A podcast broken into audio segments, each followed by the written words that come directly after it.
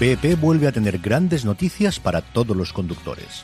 Cuando vayas a repostar tendrás un ahorro de hasta 40 céntimos por litro en Península y Baleares y 35 céntimos por litro en Islas Canarias, incluyendo la bonificación del gobierno. Cada vez que visites una estación BP en la península de Baleares, puedes ahorrar y disfrutar de todas las ventajas que ofrecen en su programa Mi BP. Y si lo haces desde Canarias, podrás disfrutarlas a través del plan Dino BP. Así que ya sabéis, BP nos lo pone fácil para ahorrar al máximo estés donde estés. Hazte con su tarjeta en sus estaciones de servicio y si quieres consultar más información, puedes hacerlo en mibp.es y plandinobp.es.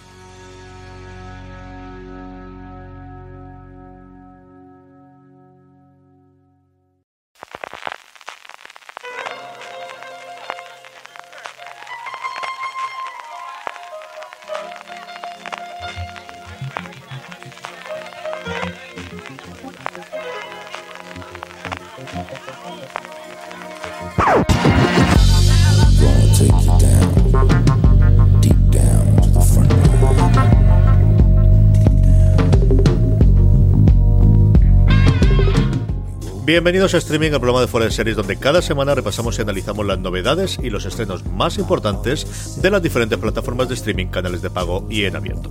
En el programa de hoy hablaremos de renovaciones por tres temporadas, lo nunca visto, del nuevo proyecto de Cremas en Trans Chernobyl y de novedades sobre el desembarco de Disney Plus en España, que la tenemos por pares. Además, como cada semana, repasaremos las series más vistas por los lectores y oyentes de Fuera de Series a través de nuestro Power Rankings, con entradas importantes, pero las dos de arriba siguen en cabeza, no hay forma de destronarlas, y terminaremos Terminaremos con las preguntas que nos enviéis relacionadas con el mundo de las series de televisión.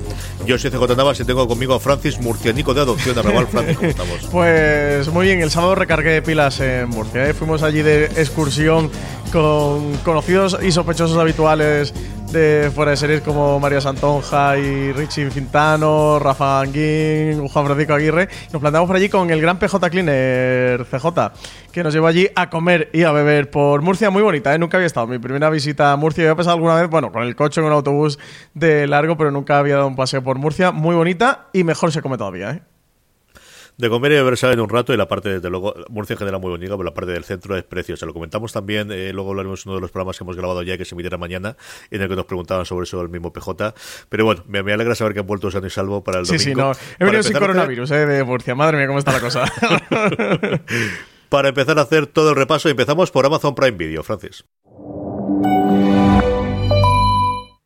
El internado Las Cumbres, una de las grandes apuestas, rescoltando pues, pues la serie que funcionó tan bien en su momento como fue el internado, que suma un nombre propio bastante conocido en los últimos años, pues especialmente para los fans de Elite. Mina El Hamani llega al, al, elenco y ya se ha iniciado su rodaje. La nueva serie del internado, Las Cumbres, ya está en marcha. El rodaje comenzaba hace unos días en Navarra y anunciaba Amazon Prime Video además el reparto al completo para esta vuelta de la serie, un buen puñado de nombres que se unen a los cinco anunciados anteriormente y donde destaca, como tú comentabas, CJ, el fichaje de Mina Hamani, la actriz a la que hemos podido conocer en Élite gracias al papel de Nadie, uno de los grandes personajes de la serie creada por Carlos Montero y Darío Madrona que se puede ver en Netflix, entre los jóvenes rostros que van a vestir este clásico, característico uniforme azul. Vamos a tener a Daniela Rubio, que ha aparecido por la caza Monte Perdido, a Claudia Riera, de las del hockey, a Paula del Río, del desconocido, a Gonzalo Díaz, de Siete Días, a Carlos Alcaide, de Libertad, a Sara Valerdi, de La Niña Invisible,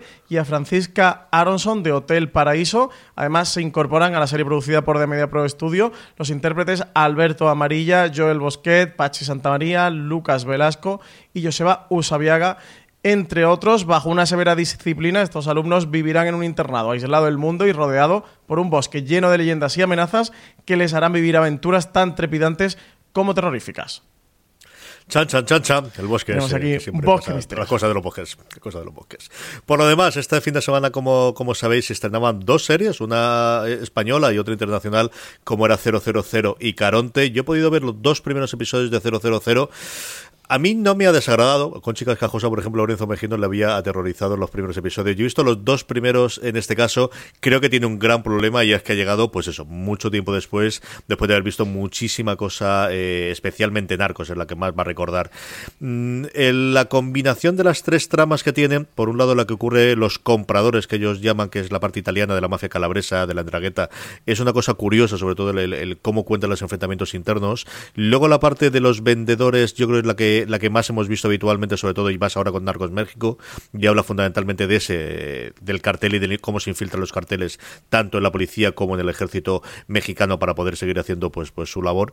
Y por otro lado, esa parte de los brokers, ¿no? que es la parte de, de los ingleses, que recuerda eh, en cierto punto a, en su momento a lo que ocurrió en el puerto de Baltimore en la segunda temporada de The Wire, de esa gente que no tiene la necesidad inicial, ellos mismos lo comentan, el, trío protagonista, que son padre y dos hijos, de tenemos un negocio, no necesitamos tener el dinero de la coca, y, el, protagonista principal, el, padre de, de, los intermediarios que está empezado por Gabriel Byrne, le dice, con eso no ganamos ni la mitad de lo que ganamos solamente con un envío de cocaína desde un sitio para otro, ¿no? Y es, a mí, como digo, yo creo que para los aficionados a narcos creo que os va a dar, a mí aparte tiene el punto de, eh, de que la música hecha, esté hecha por Mogwai, que es uno de mis, grupos favoritos de siempre, además se nota muchos de los momentos de la, eh, la, de la banda sonora y de la fuerza de la banda sonora, composiciones que son, que son suyas.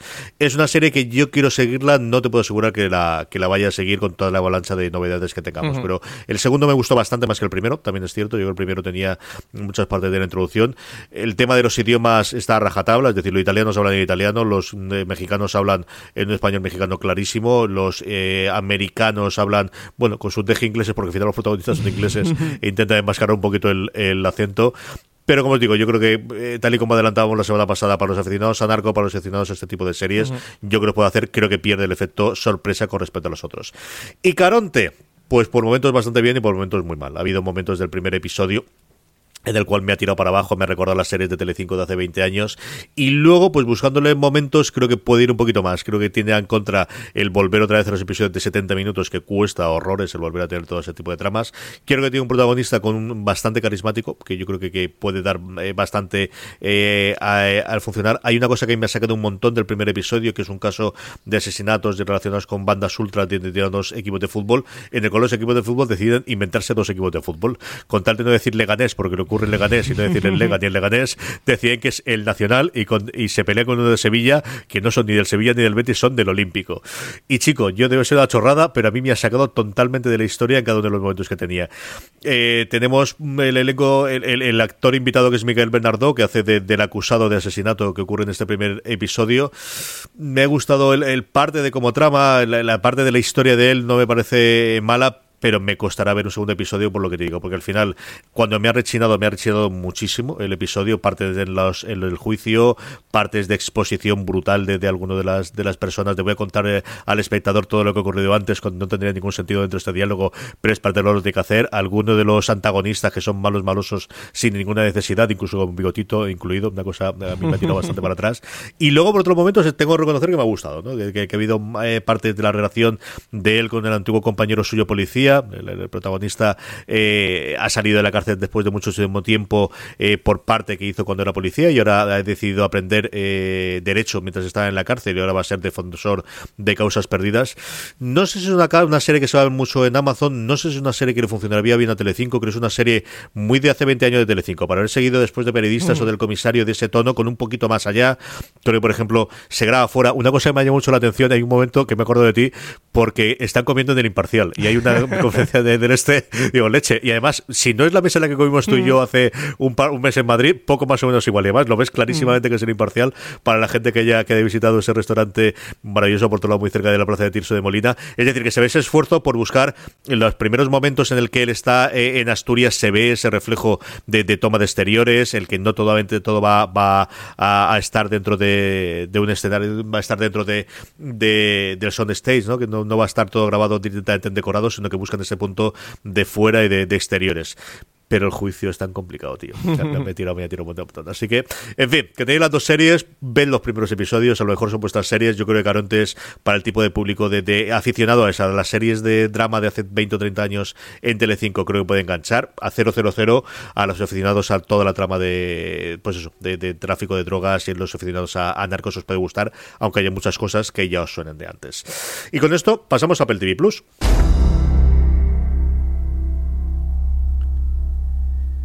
Tú que has hecho los deberes, ¿eh? CJ, este fin de semana te has puesto las pilas, ¿eh? Me he puesto ¿eh? nada, bueno, al final he visto otra tontería, no, no pongo muchos locos. Y es que ya tenemos disponible el primer episodio y solo el primero. Aquí suponíamos que íbamos a mostrar los cinco primeros de golpe, pero solamente han emitido el primer episodio de Amazing Stories.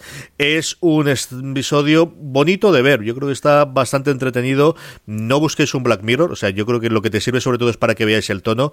Va a ser un tono mucho más de fantasía y de sin final feliz porque no tiene necesidad de tener final feliz, pero no vais a encontraros un Black Mirror aquí, no os vais a encontrar ni siquiera esta reencarnación de historias asombrosas, de perdóname, de, de, la dimensión desconocida que hemos visto recientemente con Peel. Son historias bastante más amables, hechas con mucho presupuesto desde el principio, con caras tremendamente conocidas, le hemos visto a muchos de ellos, especialmente la protagonista del primer episodio que lo vimos en la, en la mansión de, de Hill House el, el año pasado. Eh, a mí me ha entretenido, me ha gustado bastante. Tengo que agradecerle que el episodio no es extremadamente largo, que dura sobre los 50 episodios, sobre los 50 minutos.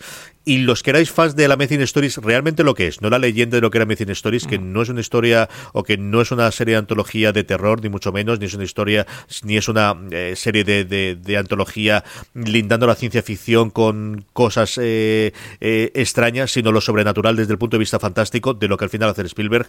Yo creo que va a gustar bastante. Tiene un nivel de, como os digo, de, de efectividad y de, de les ha costado dinero, en, eh, tanto en los vestuarios como en, en toda la...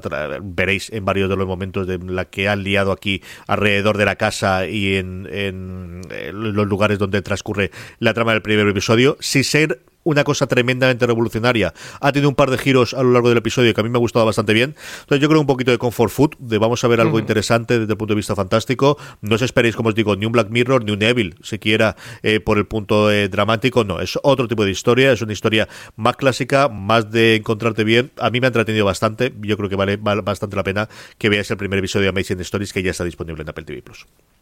Pues a ver, eh, tengo que recuperar. Es que he adelantado cosas de HBO, ahora comentaremos, así que todo esto se me ha quedado atrás esta semana. Vamos con Disney Plus, Francis. La noticia grande para España la daremos después cuando hablemos de Movistar Plus, pero sí tenemos otra noticia y es que vamos a tener una precuela en forma de serie musical de La Bella y la Bestia. Una precuela que va a contar la historia de origen de Gastón y Le nada más y nada menos. Nueva serie para el servicio de streaming de Disney Plus, una serie limitada eh, que va a ser musical, como tú comentabas, CJ, con seis episodios.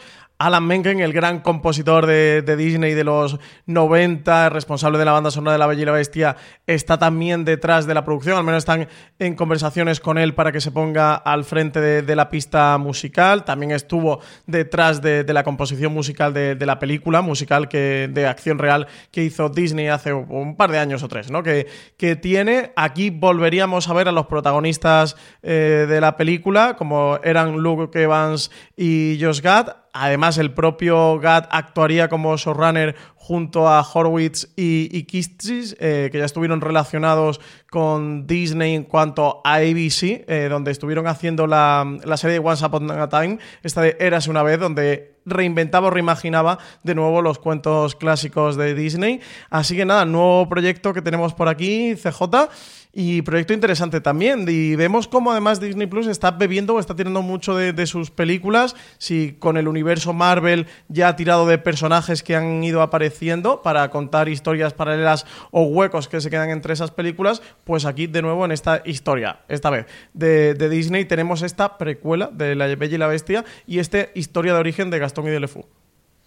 Sí, que al final ahí tiene un, filón para poder aprovechar estas todas reinvenciones que han hecho con las películas en, acción real o en carne de los últimos años, el poder tirar de ellas, hacer series como van a hacerlo con Marvel, como van a hacerlo en el tema de animación con Pixar, ¿no? lo que tienen ahora con Monster Inc., el hecho de poder coger personajes secundarios de todas estas películas adaptadas recientemente, pues el, Rey León sin ir muchísimo más lejos, el poder proyectar algo de imagen real con, con todas estas películas, yo creo que da bastante recorrido. Si funciona bien esta precuela de La Bella y la Bestia, yo creo que va a ser una vectores en los que ellos van a, producir en los próximos años para darle contenido a la plataforma. Sí, sí, absolutamente.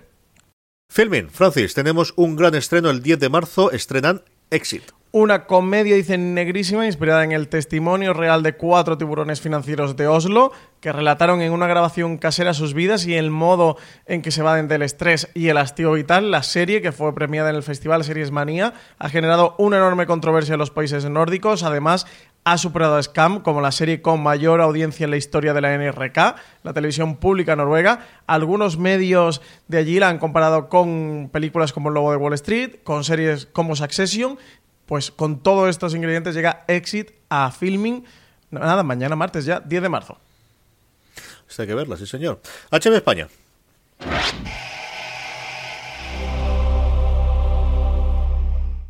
Lo decía en la introducción, gran noticia, Craig Massan por fin tiene un nuevo proyecto y es que el creador del Chernobyl va a convertir The Last of Us, el videojuego famosísimo en los últimos tiempos, en una serie para HBO. HBO ha puesto el ojo en la popular franquicia de videojuegos The Last of Us, que además sacaba su segunda parte estas navidades, el juego original lanzado en 2013, el primer videojuego de esta saga que se convirtió en un éxito inmediato vendiendo hasta 2018 alrededor de 17 millones de copias y convirtiéndose en el tercer videojuego más vendido de PlayStation 3.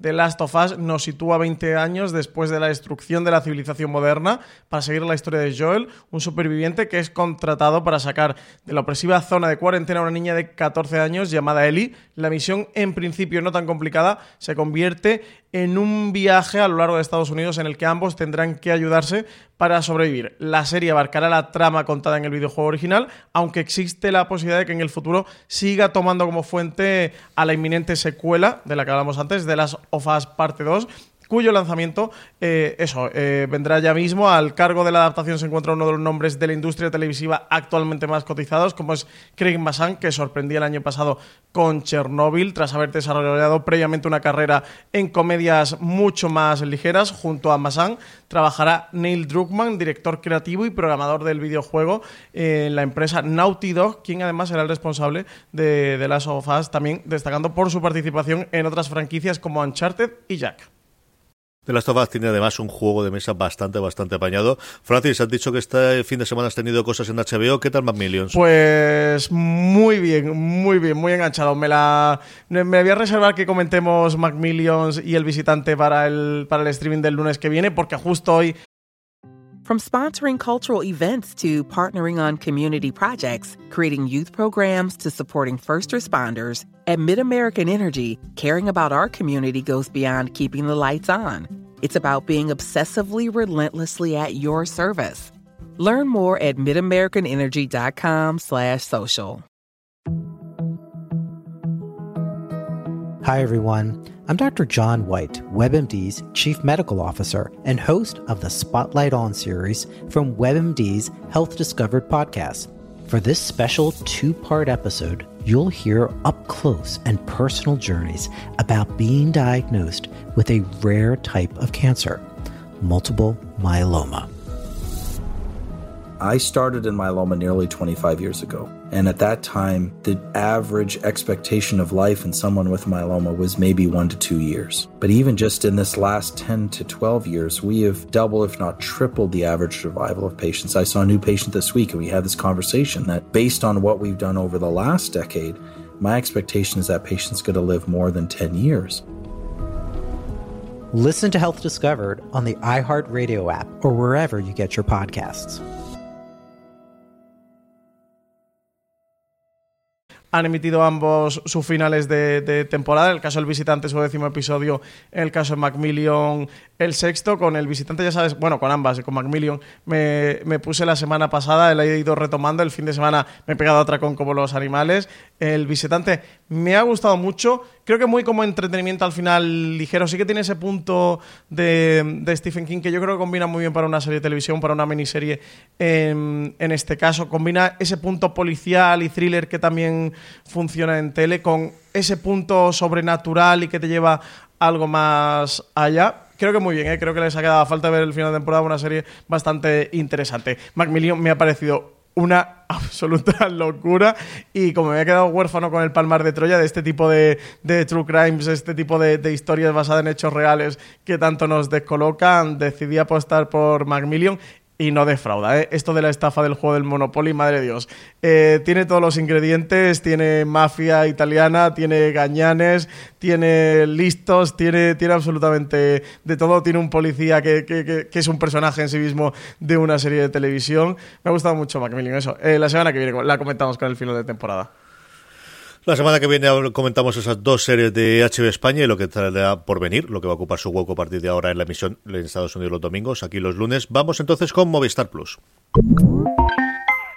Un Movistar Plus que este 13 de marzo estrena la segunda temporada de Justo antes de Cristo. Regresa ya con su temporada final este viernes 13 de marzo. Inclasificable comedia protagonizada por Julián López que narra las peripecias de un niño bien de la época empeñado en pasar a la historia con unos honores que no se corresponden para nada con sus habilidades. En esta segunda temporada de Justo antes de Cristo, la vida se le va a complicar aún más a Manio Sempronio. La guerra civil, asesinatos, secuestros la gripe, que decían en la nota de prensa Movistar Plus que venía fuerte este año y ni se imaginaban que cómo están las cosas. Eh, los tracios, las tracias, espías, maridos supicaces, bardos, un gigante, un augur chocho, Marco Antonio, Octavio, un tío que se parece a Hitler, extraterrestre, dice que todo un auténtico lío lo que le depara a esta segunda temporada de Justo antes de Cristo, que además está codirigida por Nacho Vigalondo junto a Pepón Montero, en la que cada uno de ellos se ponen al frente de tres episodios. Y ya lo adelantábamos al principio, la gran noticia, además la lanzaron el domingo. Disney Plus, no es porque no lo intuyéramos, pero ya está oficial, va a tener en Movistar Plus a ese aliado estratégico, igual que han hecho en otros países, de aliarse. Bueno, pues veremos si se expande, pero de momento va a ser en, a través de Movistar Plus donde se pueda ver de las grandes eh, plataformas de pago de Disney Plus. El lanzamiento en domingo y en el Día de la Mujer Trabajadora y, y con alevosía el lanzamiento de este acuerdo, de esta llegada de Disney Plus de la mano de Movistar Plus, compañía con la que tiene una larga trayectoria de colaboración a través de acuerdos de distribución y, canales específicos en el entorno de, pago. Así, por este acuerdo, los abonados de Movistar Plus van a poder acceder a los contenidos de Disney Plus con sus películas y series originales a través de la propia plataforma de televisión de Telefónica, un acuerdo similar al que tiene con Netflix con el que se puede disfrutar de todo el contenido de Netflix a través de la propia interfaz de Movistar Plus, acuerdo similar también al que con el que salió, con el que se le lanzó Netflix y HBO España aquí en nuestro país a través de Vodafone. CJ, tú y yo lo comentamos mucho, esta opción, esta posibilidad de que Disney Plus desembarcara de la mano de, de Movistar. En principio parecía que lo iba a hacer solo y bueno, desde luego se va a poder contratar Disney Plus si no eres abonado de Movistar Plus. Lo que sí, eso, comentaban este domingo, bueno, pues es esta oferta para todos los clientes de Movistar Plus, de poder tener a Disney Plus integrado dentro del servicio. De momento no conocemos las condiciones de, este nuevo servicio, este servicio añadido dentro de la plataforma. No han dado condiciones de pago, ni de costes, ni de cómo va a ser. Estaremos pendientes, seguiremos informando de más detalles, pero lo que sí sabemos es eso, que los clientes de Movistar Plus van a poder disfrutar de todo el catálogo de Disney. Era una cosa totalmente esperable, más aún cuando la semana pasada supimos que en Inglaterra entrarían al mando de Sky, que se sumaba a ese acuerdo que tenía en Francia con, con Canal Plus eh, francés. Era lógico que lo tuviesen y si había que apostar por alguien con la tradición, como decía Francis, de, la Unión, que yo mismo rescataba en la, nota de prensa y que hemos comentado varias veces con esos canales especiales para Navidades y cosas similares, tenía que ser como Movistar Plus. Y al final, bueno, pues el grande, ¿no? Cuando miras los números, simplemente si tienes que ir con uno de exclusividad, pues es era lógico que fuese como Movistar Plus. Eh, como decía Francis, no sabemos nada del acuerdo en cuanto a si te ahorras algo o no, si te van a arreglar mm. X meses, si tienes alguna tarifa grande de las de fusión o no. Estamos a 9 cuando estamos grabando esto, no deberían tardar mucho más que una semana, porque sí o sí, esto desembarca el día 24 y te puedes suscribir independientemente que esa oferta la siguen teniendo, como comentamos, de si pagas por anticipado un año antes del día del 23, te cuesta 10 euros más barato que lo que te cuesta a partir de ahí. Vamos con el gigante rojo, Francis, vamos con Netflix.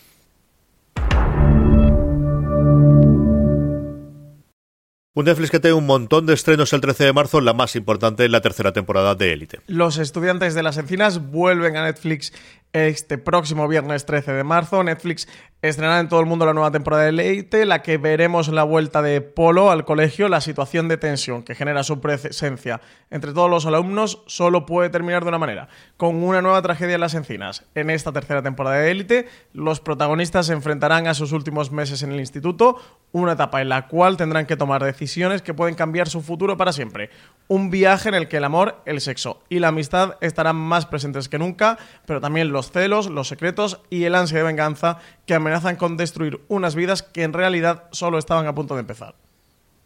Ese 13 de marzo tenemos también la primera temporada de Viaje Sangriento. Serie antológica por episodio, serie en Noruega que se presenta como un conjunto de historias que se ramifican desde un denominador común, un misterioso autobús del que se van a ir bajando los diferentes personajes que protagonizan cada relato. Pequeños pueblos que esconden oscuros secretos, casas aparentemente habitadas por más inquilinos de los que uno desearía, pacientes de hospitales psiquiátricos que han dejado la institución antes de tiempo todo un largo recorrido de aventuras en este viaje sangriento que viene impregnado de terror, de humor negro y absurdo, con Kjetil Indregar como, como, persona al volante dirigiendo todo esto, coescritor y director de La Maniac original, la serie noruega que inspiró el remake fallido de Netflix con Kari Fukunaga. ¿Te acuerdas de, este proyecto, CJ? Pues Me acuerdo, acuerdo, acuerdo Lo tenemos detrás de este viaje sangriento, en esta serie, primera temporada que va a costarte seis episodios de media hora de duración. Cosa curiosísima. También el 13 de marzo, como os decía, la primera temporada de Los asesinatos del Valhalla, de Valhalla Murders. Un thriller criminal, primera serie eh, con producción de Netflix en Islandia. La historia se centra en el analista policial Armar, que es enviado de Copenhague a su país natal para investigar el primer caso de un asesino en serie en el país. Allí se, se aliará con el policía local Kata. Los asesinatos no parecen tener mucho en común hasta que el dúo investigador los conecta a un hogar de niños abandonados llamado Valhalla, donde ocurrieron horrendos delitos 35 años antes como viene el norte. En fin, cosas nórdicas, sí, por todos los lados, incluido Netflix. También Netflix nos traerá el 13 de marzo la segunda temporada de Kingdom. Francis, La Casa de Papel, tenemos otro tráiler calentando motores antes de su estreno de la cuarta temporada. ¿Y qué tráiler, eh? Lleno de, de acción. Ya en la tercera parte nos dejaba en este cliffhanger con digamos, a uno de los grandes protagonistas de la serie gravemente herido, por no entrar en spoiler. En todo esto ahonda el, el tráiler de esta parte 4 ya de, La Casa de Papel, también con un nuevo papel que parece que va a desempeñar la inspectora Raquel Murillo. Tenéis el tráiler en foreseries.com, el tráiler de esta cuarta parte. No sé si comentar mucho más, CJ, porque cualquier cosa que digamos de La Casa de Papel nos pueden ajusticiar por grandes spoilers. Muy interesante ¿eh? el, el tráiler y eso. Desde luego promete que va a ser una cuarta temporada con mucha, muchísima acción. Hablábamos antes de Craig Massan y cómo es alguien que a día de hoy puede hacer prácticamente lo que quiere en Hollywood, otro que también puede hacer lo que es Taika Waititi, va a hacer dos, no una, sino dos, porque, insisto, puede hacer lo que quiera a día de hoy, animadas para Netflix basadas en la novela de Roald Dahl. Con el Oscar al mejor guion original por Jojo Rabbit aún reciente, Netflix ha fichado a Waititi para adaptar, dirigir y producir dos series animadas basadas en el universo de Charlie y la fábrica de chocolate creado por Roald Dahl. La primera de las series será una adaptación de la obra como tal y la segunda una reinterpretación de los personajes Umpa Lumpa que aparecen en el mismo libro. Estos proyectos marcan el inicio de la colaboración entre la plataforma y la Roald Dahl Story Company, entre cuyos planes está reimaginar nuevas versiones de las obras más emblemáticas del autor, como Matilda o El gran gigante Bonachón. Los representantes de ambas compañías se mostraban ilusionados con la elección de Waititi, a quien consideran la persona idónea para encargarse de estas series. ¿Cadenas en abierto? Pues, hombre, sin no ninguna sorpresa lo de la parte de Movistar Plus aliándose con Disney Plus, sí es, un, yo creo, una verdadera sorpresa el hecho de que The Mandalorian va a emitir en cuatro el primer episodio en abierto sorpresón absoluto, ¿eh? Lo, lo hacía público mm, Telecinco a través de la emisión de Supervivientes Tierra de Nadie, a través de una promoción en la que decía que los espectadores de cuatro iban a poder ver pronto el primer episodio de Mandalorian decía muy pronto, ya sabemos lo ambiguo que es este término cuando se trata de cadenas en abierto, sí que especificaban episodio 1 es decir, parece que no vamos a poder ver la temporada completa de, Mandalorian, pero sí ese primer episodio en cuatro. No sabemos mucho más, sí que parece que forma todo parte de una estrategia de lanzamiento de, la plataforma, de que Mandalorian es su gran estandarte. Y bueno, pues este acuerdo con el grupo Mediaset, con la emisión de Mandalorian en cuatro, pues reforzaría ¿no? la campaña promocional de la serie y de la plataforma con el lanzamiento, con la vista puesta en el lanzamiento el 24 de marzo. Una cosa rarísima. De verdad, yo no sé dónde puedo cogerlo, no sé a quién beneficia más, si es a 4, que al final no ha puesto nada por las series, si es a, Disney, como decías tú, que al final, bueno, pues llegas a un determinado número de hogares que pueda verlo en abierto para poder hacerlo. Mm, es una cosa tan extraña. Tengo muchísima curiosidad por ver la audiencia que hace, el efecto que luego tendrá en Disney Plus, el, si 4 se animan a hacer de nuevo series a partir del efecto que tenga, a ver qué ocurre.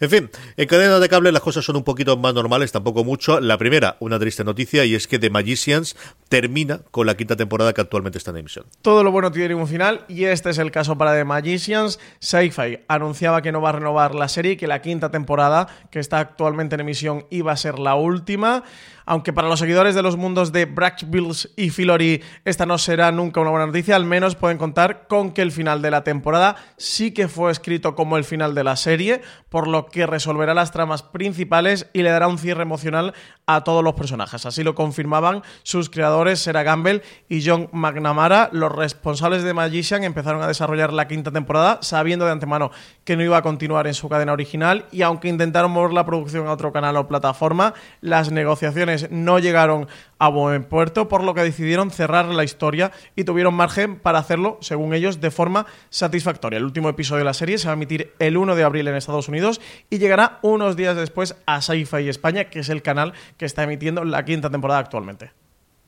Y otra cosa que es rarísima, ver una cadena en abierto americana renovando no por una ni por dos, sino por tres temporadas más una serie, además una serie con 21 temporadas. Ley y Orden, Unidad de Víctimas Especiales, o como diría Rosa Belmonte, Ley y Orden Marisca, renovada hasta la temporada número 24, Francis. Sí, alguien que puede batir todos los récords, desde luego, en la televisión, esa es Ley y Orden, Unidad de Víctimas Especiales. FJ se convirtió ya con su temporada primera la serie dramática de primetime más longeva de la televisión estadounidense, un hito con el que superaba a Gunsmoke, que lo tenía desde el 55 al 75, y también a Ley y Orden, a la propia Ley y Orden, su serie madre, que estuvo en emisión desde 1990 hasta 2010 y finalizaba con 20 temporadas. Este primer spin-off, que se estrenaba en 1999, había sido, ha sido renovado por tres temporadas más por NBC, garantizando así su continuidad hasta la vigésimo cuarta temporada.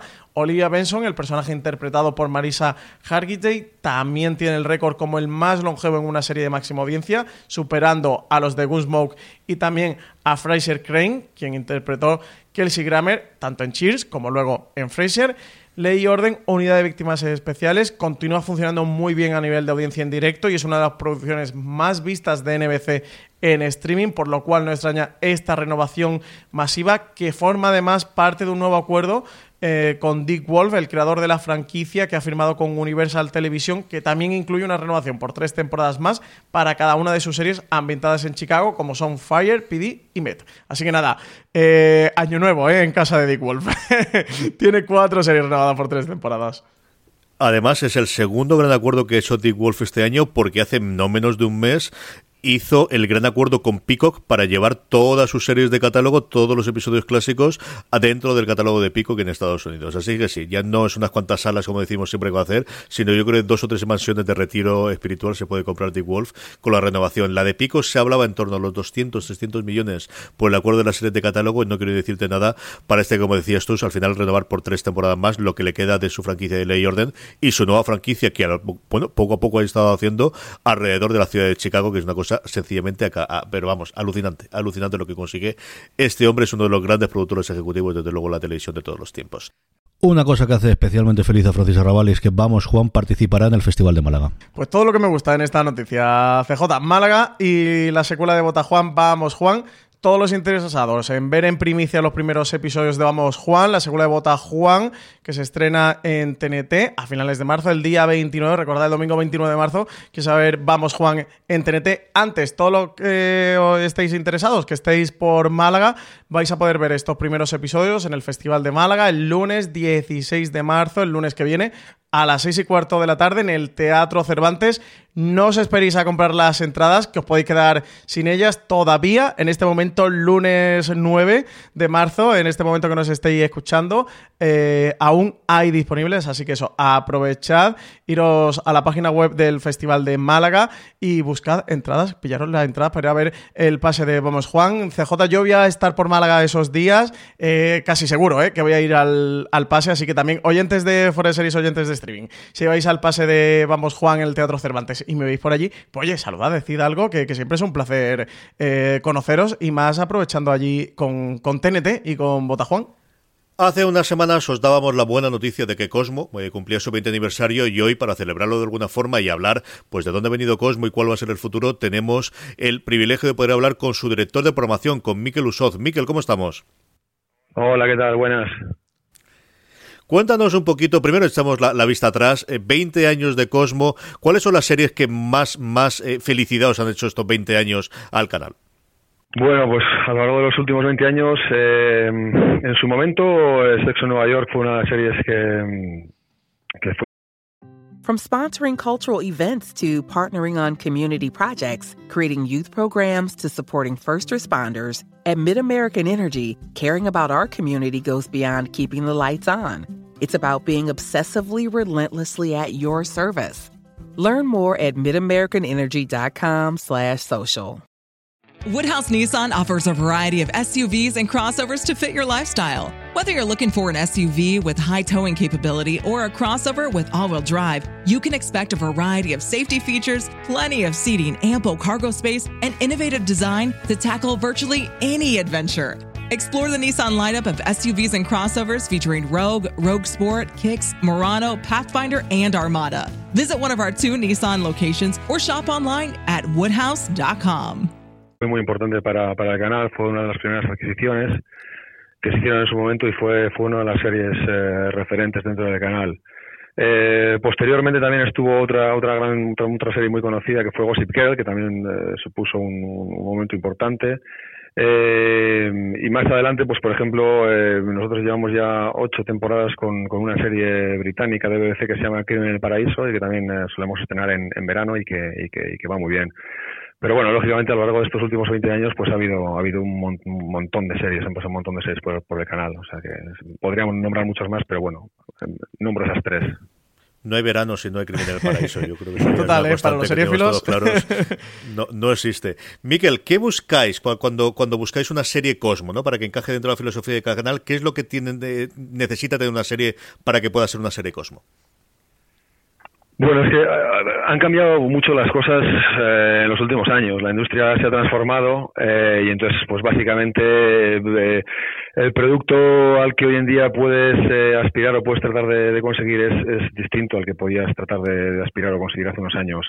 Básicamente, lo que tratamos de hacer en Cosmo, desde el punto de vista de adquisiciones y programaciones, bueno, para empezar, conseguir buenas series. O sea, intentamos que sea, en principio, buen producto, un producto sofisticado, elegante.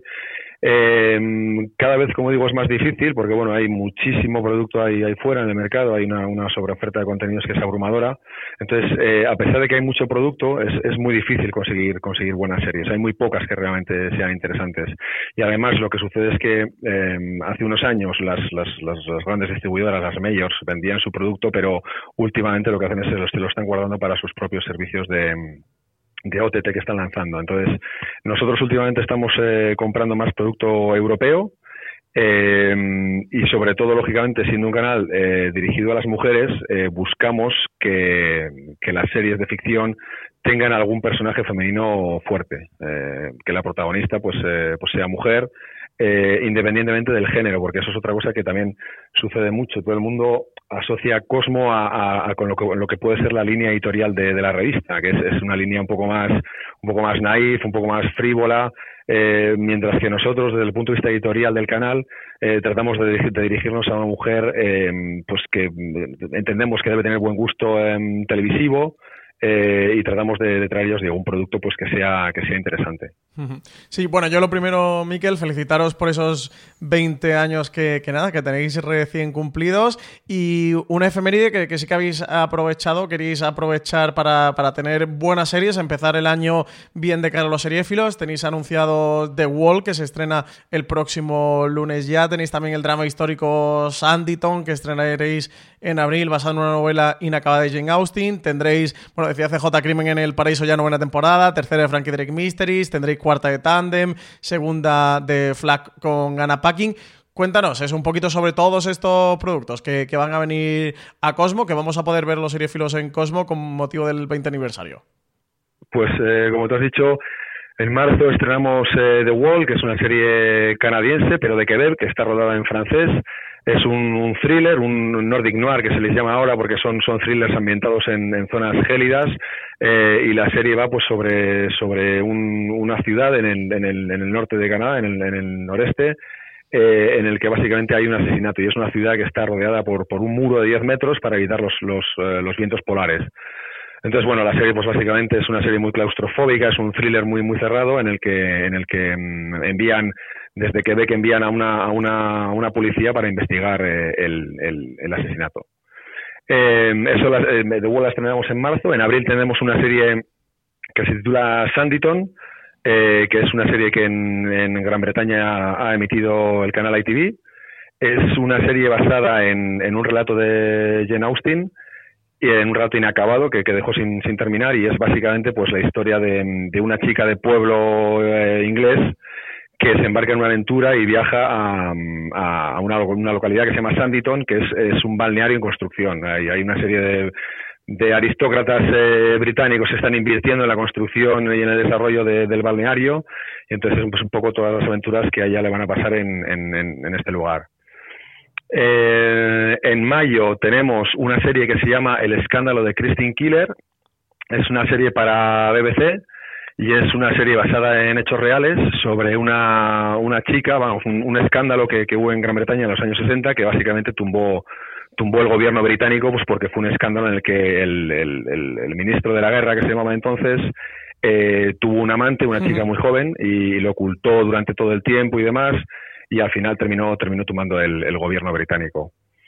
Y, y, para junio tenemos eh, una serie francesa que se llama Bright Minds en su título internacional y es eh, un procedimental con dos policías, eh, bueno, una policía y, la otra, su pareja es otra otra mujer, pero que es documentalista y básicamente es autista y entonces le ayuda a resolver los casos a, a, la policía. Es una serie francesa que ha emitido France 2 y la estrenaremos en junio. Y luego ya de cara al verano, pues como siempre, creo que es la novena temporada de Crimen en el Paraíso, que estrenaremos en, en julio y que ahí estaremos desde luego para verlo. Un gran noticia lo de Kristen Killer, que al final el escándalo profumo, que a partir de la temporada de Crown yo creo que ha vuelto a recuperar, es uno de los grandes casos, desde luego, políticos ingleses del, siglo pasado.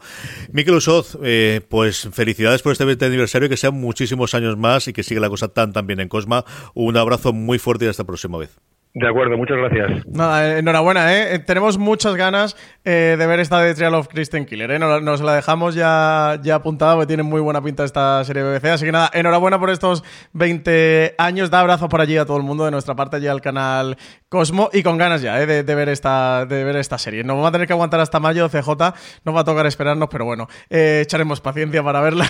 esta, esta le tenemos ganas ya para hincarle el diente. De todo lo anterior, Francis, ¿qué recomendamos? Pues yo me voy a quedar con el estreno de la tercera temporada de Elite. Además, tengo los screeners, eh, así que esta semana le voy a pegar fuerte. Y el lunes que viene comentaré qué tal vuelve Elite en una tercera temporada que, va a suponer un punto también final para la serie. Recordemos que ya contamos aquí en exclusiva en Fuera de Series que de cara a la cuarta habrá una renovación del elenco y de los personajes de la serie. Así que a ver qué tal, cómo finaliza esta entre comillas, primera parte de Élite con estas tres temporadas? Pues a mí me han gustado mucho todas las partes estas que has contado nórdicas. Creo que me quedaría con Exit. Yo esta parte de, los banqueros y de qué ocurrió y estas cosas, eh, al final por deformación profesional Tiene buena pinta, ¿eh? Y han hechos reales y tal. Sí, y, pero las dos de Netflix también, ¿eh? Yo no daba un duro por, por estas cosas y tanto viajes sangrientos, sabiendo que además es cada uno independiente y vuelve alguno, y de Valhalla Murders por el morbo de, de, algo de Islandia, que es un país que siempre me ha traído muchísimo personalmente. Eh, yo creo que voy a, esta voy a verlas todas esta semana. Al menos probar un episodio de todo lo que se estrena de esas tres. Vamos a ver esta Está semana. truculento este, esta semana. Sí, sí, sí, sí, sí, sí, sí, sí, sí, Noir, pero vamos, en serio. Eso cuando me has dicho del antiguo sitio de los niños y tal, ya estamos, ya estamos liándola. En fin, vamos con los Power Rankings, vamos con las series más vistas por nuestra audiencia durante la semana pasada. Unos Power Rankings que, como sabéis, hacemos a través de una encuesta que colgamos todas las semanas en foradeseries.com, donde os invitamos a que nos digáis las tres series que más os han gustado de las que he visto la semana pasada. Para que no se os olvide, para que no se os pase, como también os invito siempre, uniros a nuestro grupo de Telegram, telegram.me barra fuera de series, donde más de 1.200 personas diariamente hablan sobre series de televisión y cuando colgamos la encuesta os avisamos, os da una notificación en el móvil, de forma que nada, en 10-15 segundos tenéis la posibilidad de poner eso, las tres series que más os gustan de la semana pasada y hacer este Power Rankings que empezamos con una caída de dos de la último gran éxito que ha tenido Apple TV Plus, Mythic Quest Banquete de Cuervos, como os digo, cae dos puestos, se queda en el 10 de nuestros Power Rankings. Y novena posición para el Palmar de Troya, la docuserie de Movistar Plus, que entra por primera vez en nuestro Power Ranking aquí. Las llamadas con Israel del Santo y todo lo que hemos hablado del Palmar de Troya, creo que ha calado ¿eh? entre nuestros oyentes. CJ, una de las grandes series que se ha estrenado en esto que llevamos de 2020 una de las series más esperadas de este primer trimestre del año y que has dejado más frío en general también a la crítica, para que vamos a decirlo de otra forma, es la gran producción de Amazon Prime Video, ese Hunters, que entra directo al puesto número 8. Y The New Pop, que ya termina temporada, baja una posición con respecto a la semana pasada, séptima posición en nuestro Power Ranking para ese nuevo papá. Tres son los que baja, pues la gran producción de Netflix de este primero de año. Mm, división de opiniones, algunos que esperaban que tuviese mucho más tono de terror que el fantástico que finalmente han decidido tener los creadores con Lock and Key. Tres puestos se deja, se queda en el puesto número 6 de Apple Rankings. Y Narcos México, quinta posición, empata, eh, se mantiene la tabla con respecto a la semana eh, pasada. Nada, una de las series sigue siendo más vista Narcos México, ¿eh? se, se ven muchísimos Narcos. Y como suponíamos, nada puede con los zombies. Muchísimos años después, The Walking Dead entra directamente a la cuarto puesto de nuestro Power Rankings, la serie que en España podemos ver a través de Fox. Y tercera posición para Better Call Saul, la serie que aquí en España emite Movistar Plus, serie original de AMC, spin-off de Breaking Bad, que entra, estrenado cuarta temporada, nueva temporada, y entra también en nuestro Power Ranking. Y de la que hablan maravillas absolutamente toda la crítica. Este, yo creo que si el año pasado ya era el de reconocimiento, este es un año en el que todos los parabienes le están llegando a la serie. En el puesto número 2, ningún movimiento con respecto a la semana pasada, la que lo estuvo presidiendo casi durante un mes y medio. El visitante, a falta de que hoy se ha estrenado en España el último episodio, y hablaremos de ella largo y entendido, como hemos dicho antes, en el próximo streaming, la serie de HBO España, El visitante, en el puesto número 2. Y está en la segunda porque la semana pasada le quitó el primer puesto de Star Trek Picard y sigue manteniéndose en lo más alto del podio lo más alto del Power Ranking, la serie protagonizada por Jean-Luc Picard, eh, que vuelve el universo de Star Trek, CJ, que tenemos ahí un maravilloso podcast After Show, universo de Star Trek 2 puntos eh, Picard, con Dani Simón, con CJ Navas al frente, comentando cada semana episodio episodio, que si sois Trekkies, si sois fans del universo de Star Trek, o sois fans o estáis viendo Star Trek Picard, sin duda alguna tenéis que escuchar. Igual que tenéis que leer las críticas que hace semanalmente para la web para fuera de series.com Marina Such, eh, hablando de, esta maravilla de Star Trek con un séptimo episodio, de esta semana, pues especialmente para el corazoncito de todos los que vimos en su momento, la nueva generación. Terminamos eh, este bloque eh, y pasamos a las preguntas de los oyentes. Francis, unas preguntas que nos hacéis llegar a través de redes sociales, donde nos podéis escribir, somos fuera de series en todas y cada una de ellas, o como lo hace la gran mayoría de la gente, a través de esa encuesta que os decía antes para el Power Rankings, os dejamos un pequeño lugar para escribir Cosas como, por ejemplo, Chokiscar, que nos dice algún avance de cómo será HBO Max y si llegará en España. Pues si llegará, entendemos que como nombre CJ tarde o temprano, entendemos que sí, ¿no? Eh, parece que la cosa eh, no va para corto plazo. Yo pondría casi que la mano en el fuego que para 2020 no vamos a ver nada parecido a HBO Max por aquí, por España. Habrá que ver si para 2021 o 2022 sí. Y lo hemos comentado muchas veces ya aquí en Foreseries y, tanto en los podcasts en streaming como en foreseries.com de que realmente lo que es HBO Max o lo que va a ser HBO Max o lo que pretende ser HBO Max en gran medida es lo que es HBO España a día de hoy, con mucho más contenido, más plural en cuanto al tipo de, contenidos, mucho más abierta. Aquí el otro tema es qué va a ocurrir con los originales de HBO Max. Por lo que sabemos de prensa de HBO, parece ser que les va a tocar pujar por ellos, de que sí que tendrán un acuerdo, un trato preferencial, pero que van a tener que pujar, por lo cual podríamos ver originales de HBO Max en otras plataformas, eh, bien sean del grupo Warner, como por ejemplo está TNT, el canal TNT, o, en un Netflix o en un Amazon, parece ser, según nos comentan desde dentro, que casi es como están las cosas a día de hoy. Habrá que ver cómo evolucionan. ¿eh? Creo que a día de hoy está todo muy en el aire. Lo que más nos han comentado desde HBO España es que el lanzamiento se está preparando en Estados Unidos, es donde están concentrando todas sus fuerzas y hasta que realmente la plataforma no se lance allí, no se ponga en pie, no van a empezar a mirar al resto del mundo. Bueno, pues como suele ocurrir, lo hemos vivido con Disney Plus, lo estamos hablando ahora constantemente también con el tema del lanzamiento de Hulu, ¿no? De qué va a ocurrir y tal, o cuándo podría llegar a España. Estas cosas primero tienen que cuajar en su país de origen, como es Estados Unidos. A partir de ahí es cuando se empiezan a plantear el salto internacional, por lo cual queda mucho para ver qué va a ocurrir a HBO Max. Y como os digo,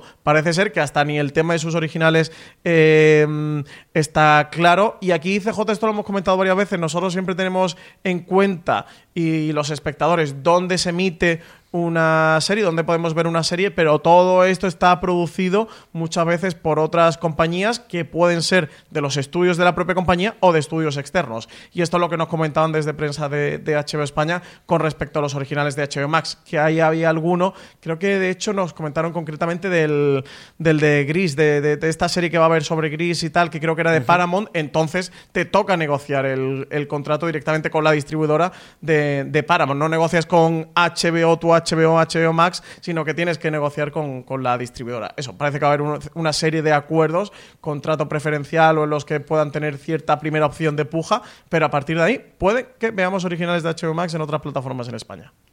Estamos, desde luego, en unos años de transición, unos años en los cuales yo creo que si fuese por la parte de, de AT&T en Estados Unidos, que al final es el dueño de Warner Media, le gustaría ser Netflix, le gustaría tener todo su contenido disponible en todos los sitios, pero sea por dinero, sea por necesidad, sea por acuerdos previos firmados, pues va a pasar un tiempo hasta que eso sea posible. Yo, como decía Francis, creo que mm, en España tenemos lo más parecido a lo que va a ser HBO Max en cuanto a la unión de contenidos clásicos de HBO con los estrenos de HBO, con series de, de terceros o que lleguen de otros sitios, en Estados Unidos limitadas a las cosas de Warner Media y aquí mm, con compras en distintos países y de distintas productoras. Y creo que todo es una cuestión de tiempo. Es decir, ahora mm, todos pensamos que lo normal es que mm, exista Netflix y que si es Netflix eh, tengamos el mismo contenido en el 90% que el contenido americano, pero eso durante mucho tiempo no fue así. Hasta que le hicieron la fueron abriendo poco a poco el grifo, tuvieron un servicio de streaming como tres o cuatro años antes que no llegase a nosotros y sus series llegan aquí fundamentalmente a través de Movistar Plus. Recordad cuando se estrenaban aquí eh, Orange is the New Black o en su momento todas las primeras series como se habían comprado porque al final era parte de las productoras. Entonces, yo creo que llegará al medio plazo. La idea, desde luego, que yo creo que tienen todos los grandes es ser Netflix en el cuanto a tener alcance global y tener esa relación directa con el cliente y con el, con el cliente final. Eso es mucho más sencillo decirlo que hacerlo. Al final, el que tú tengas un producto ofrecido, que lo ofrezcas en 160 y tantos países, como es el caso de Netflix, no es nada sencillo y por eso toda la vida han existido intermediarios. Es decir, por eso toda la vida se han vendido las series americanas a, a plataformas, o en su caso canales, originalmente en otros países, porque eran mucho más sencillo llegarla de esa forma.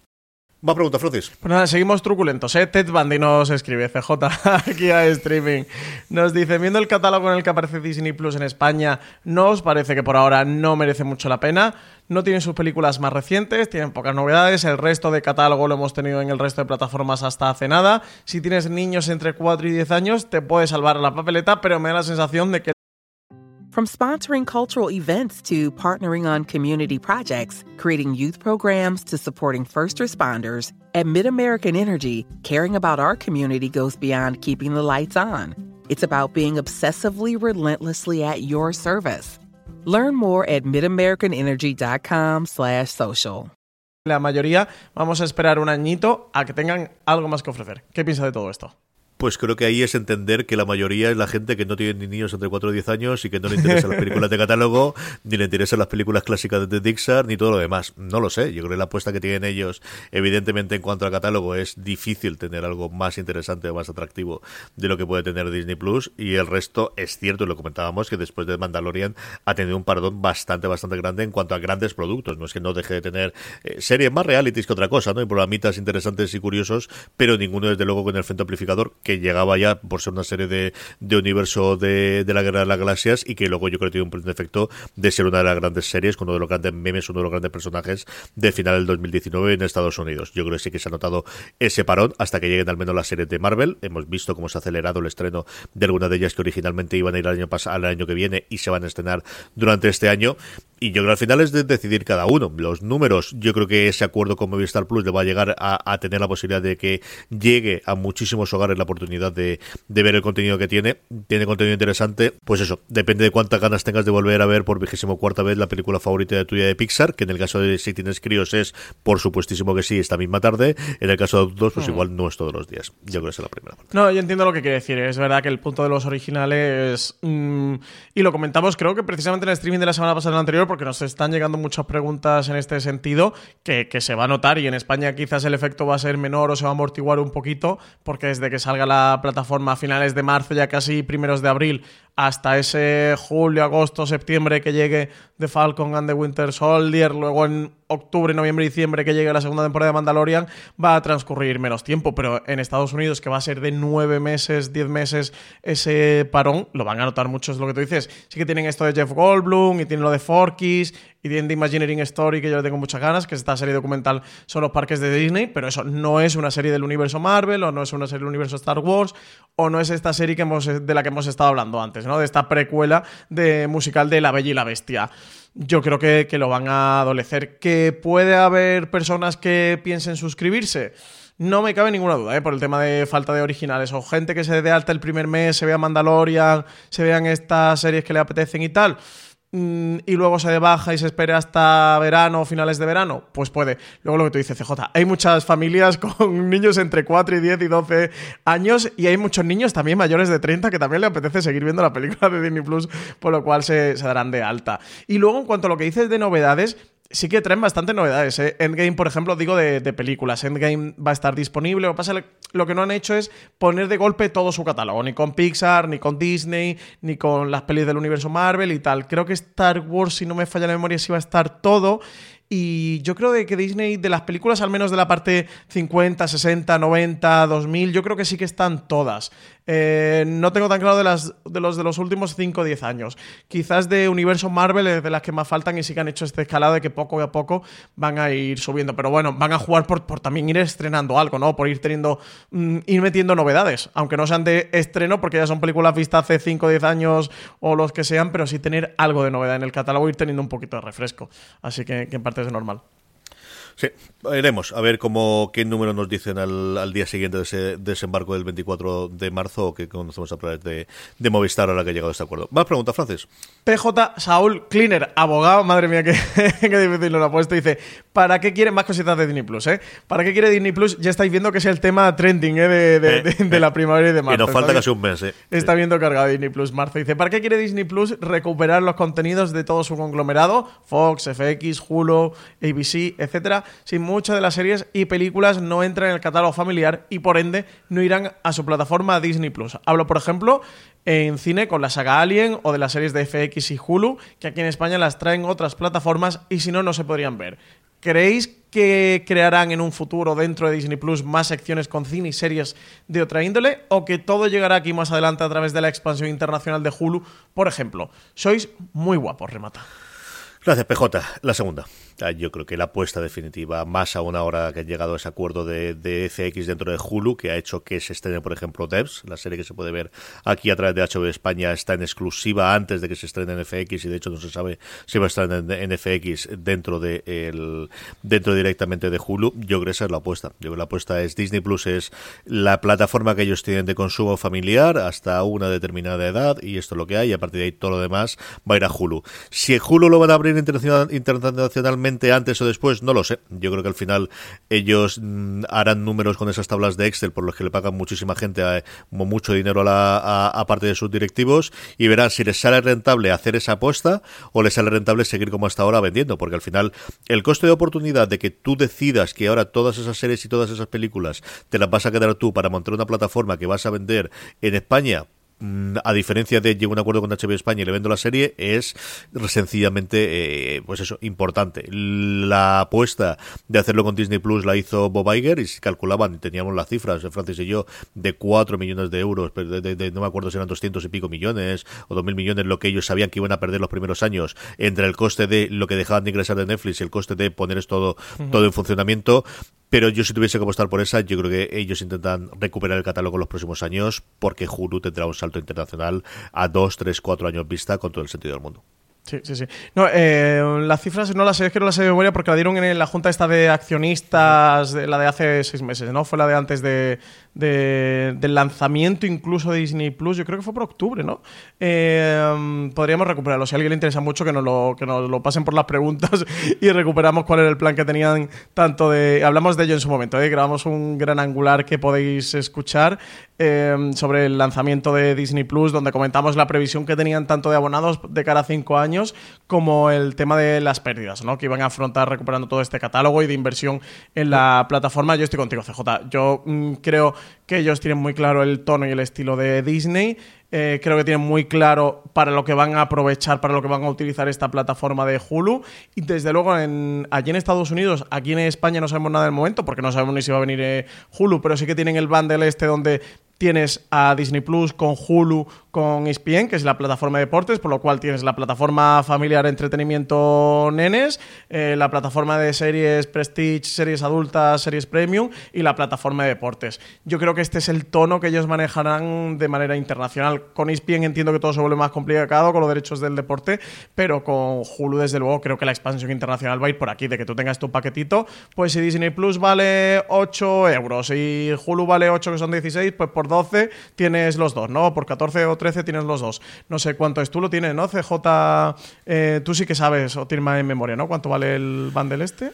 El bundle cuesta sobre los 15 o los 18, no recordaría ahora decírtelo de, de memoria, pero está en eh, por debajo de 20 euros segurísimo. por debajo de 20 dólares segurísimo. Sí, te unos 3 dólares o algo así. 3 o 4, no recordar.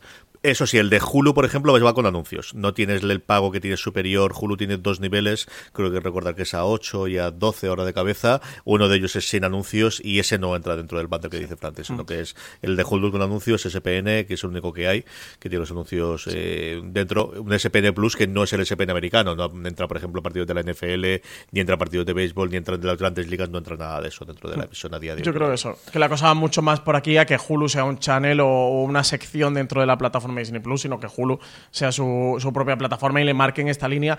Además, si lo pensáis, tiene sentido dentro de la concepción de Disney, de su marca, de meter este tipo de series, este tipo de contenidos eh, dentro de Disney. No creo que tenga demasiado sentido, ¿no? Así que, bueno, pues por aquí van los designios. Pawet nos dice, hola rebonicos, últimamente estamos asistiendo a bajas de series clásicas en Amazon Prime, puede que tener que ver con el aumento de la producción propia, es una lástima porque además de las clásicas muchos de estos canales de cable acaban aquí. Yo creo que aquí lo hemos comentado muchas veces. ¿eh? Creo que eh, son series que hablamos mucho más de lo que se consumen. Creo que son series que, quitando la excepción esta de las locuras que hemos visto de pagar por Friends y los 200 millones anuales de Netflix en Estados Unidos a Warner por tener los derechos y alguna cosita aquí, quizás las comedias, ¿no? Las sitcoms sean ese, las que tienen ese punto de más revisionar y revisitar, como puede ser un Big Bang, un Friends, un como conocía vuestra madre, incluso hasta cierto punto.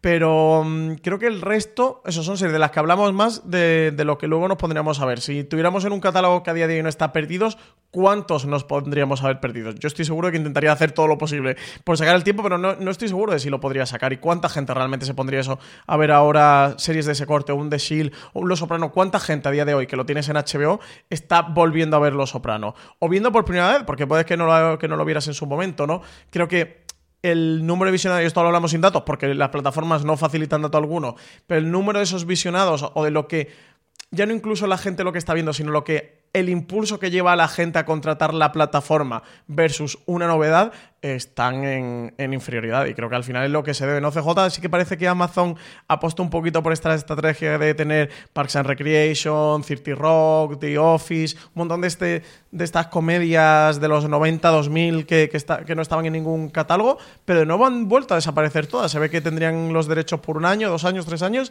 y tal como entraron, han desaparecido todas y por eso se han ido un, un montón del catálogo de Amazon. Entendemos que cuando no lo han renovado o forma parte de esta guerra del streaming de que todo el mundo está intentando recuperar sus derechos y tener los derechos de sus series para los lanzamientos de sus plataformas, porque por ejemplo aquí esta eran de, NBC Universal con que está con todo el lanzamiento de Pico y han comprado Sky, etcétera, etcétera, o se debe a que lo que le piden pues no le saldrá rentable a Amazon pagarlo. O sea, alguna de estas dos causas se debe seguro. Yo creo que más la, la, segunda opción de que lo que han pedido es disparatado para, para, lo que tenga, que todo el mundo quiere guardarse sus propias series. Aquí siempre lo cubramos, ¿no? Al final no tenemos los números ni sabemos exactamente, más allá de cuando hay una puja como hubo con Friends o como ha habido con alguna de las comedias en Estados Unidos, de que parece que sí que hay interés por ella. Yo coincido con Francis de que no sé hasta qué punto los dramas, urgencias, parece que cuando en Estados Unidos durante muchísimo tiempo no había estado disponible eh, y funcionó en Hulu, funcionó bastante bien, pero no sé si funcionó bastante bien porque la crítica habló de ella o porque realmente tiene esos números, ni cuánto tiempo pasó o, tardó en terminarla. Precisamente sobre esto hablaban en el último The Watch de la semana pasada, eh, tanto eh, Greenwald como Ryan y llegaba a esta misma conclusión, que es, sabemos que hay algunas comedias que han funcionado muy bien por la apuesta, el resto no sabemos exactamente, eh, todo el mundo quiere tener su propio contenido, entonces yo, al final, la gente no hace producción propia, Netflix no se lanzó a la producción propia porque le apeteciese mucho tener producción propia, sino porque le cerraron el grifo. En el primer momento no le cerraron el grifo de no te vendo las series, sino lo que hicieron lo que te habías pagado antes, ahora te voy a pedir cuatro veces más de lo que me estabas pagando hasta ahora y después directamente fue esa de no te vendo las series, la vamos a tener en una compra interna. Entonces, la producción propia, el que el contenido es rey, es mucho más de una reacción en el sentido de si a mí lo más sencillo es poder comprar derechos, es decir, no tengo que pelearme con actores, tengo que pelearme con agentes, no tengo que pelearme con absolutamente nadie. Compro una serie que además sé el reconocimiento, el recorrido que tuvo en su momento y ya está. El problema es que de esas no hay tantas. No es tan fácil hacerlo, así que al final, pues la única solución que le quedan a todos los grandes es crear sus nuevos éxitos, crear su contenido propio. Y esto es el, el mundo que estamos a día de hoy. Sí, sí, sí. Con todo lo anterior, Francis, repasamos antes qué hay esta semana en Fuera de Series. Empezamos por los podcasts como siempre. Tenemos un gran angular que hemos grabado ya, precisamente ampliando esto que estamos haciendo, que es responder a las preguntas de la gente. Pues sí, teníamos el viernes pasado tercer aniversario de Fuera de Series, así que lo hemos querido celebrar con todos vosotros, grabando CJ y yo este gran angular pregunta de los oyentes por el tercer aniversario que tendréis mañana disponible. Eh, se nos quedaron muchas preguntas por responder, hicimos ahí un jueguecito con un cuenco y tal, la mitad o un poco más de la mitad de preguntas eh, se nos quedaron por responder, así que nada, las guardaremos, eh, oyentes, para, para un próximo programa, no las vamos a tirar, que había preguntas muy chulas y muy interesantes. El miércoles tendremos un top de series protagonizadas por adolescentes y el jueves CJ Review del Palmar de Troya, un review tan loco como la propia serie. ¿eh? Tenéis que escuchar este review del Palmar de Troya, lo grabamos entre Álvaro Nieva, María Santonja y aquí un servidor. Hablamos de guacamayos, hablamos de BMW X6, hablamos de portadas de interviews, hablamos de muchas cosas. En la web tenemos muchísimo contenido como siempre, del que destacamos estos tres artículos o columnas. Hablábamos antes de Disney Plus y de todo el tema de Hulu que nos preguntaba PJ, pues precisamente eh, columna de Marina Such que se titula El contenido familiar que no quiere Disney Plus, así que acercaros por allí echar un vistazo para ver y para, para que conozcáis de primera mano cómo va la estrategia de la compañía en cuanto a sus contenidos artículo de Álvaro Nieva, lo que debes recordar de Westworld antes del estreno de la tercera temporada. Ya sabéis que está inminente el estreno de Westworld, seguramente ya ni os acordáis entre lo que ocurrió de la primera y segunda temporada, que pasaron muchas cosas. La serie se va a reenfrentar a un reseteo y aquí Álvaro os pone al día un poco de, todo lo que tenéis que tener en mente antes de poner a veros la nueva temporada y otro artículo de Álvaro Nieva. Así es la unidad, la ambiciosa serie de Movistar Plus sobre antiterrorismo, un reportaje sobre ese proyectazo que está preparando Movistar Plus y que quiere pegar un sartenazo a la mesa, uno de los grandes proyectos de Movistar Plus para este 2020. Indudablemente. Sobre Westworld Marina también ha escrito unas primeras impresiones con los screeners y hablaremos dentro de nada cuando, cuando se estrene aquí en streaming. Hasta aquí ha llegado streaming. Recordad que tenéis mucho más contenido, incluido lo que hemos comentado en la cadena de Fuera de Serie, disponibles en iVoox, en Spotify, en Apple Podcast y en cualquier reproductor de podcast como el que estáis usando ahora mismo. Dejadnos me gustas y comentarios tanto en iVoox como en Apple Podcast, que nos hacen mucha ilusión y que además eh, permiten el que la gente llegue a ella y que lo conozcan. No olvidéis pasaros por foreserie.com, donde tenéis además de sus artículos y columnas muchísimo más contenido diariamente sobre sobre el mundo de las series de televisión. Don Francis Arrabal, hasta la semana que viene. Pues hasta la semana que viene, eso vendremos aquí a hablar del visitante Macmillions y de todo lo que se tercie. Sí, señor, y de un montón de cosas más. A todos vosotros, gracias por escucharnos, gracias por estar ahí. Recordad, tened muchísimo cuidado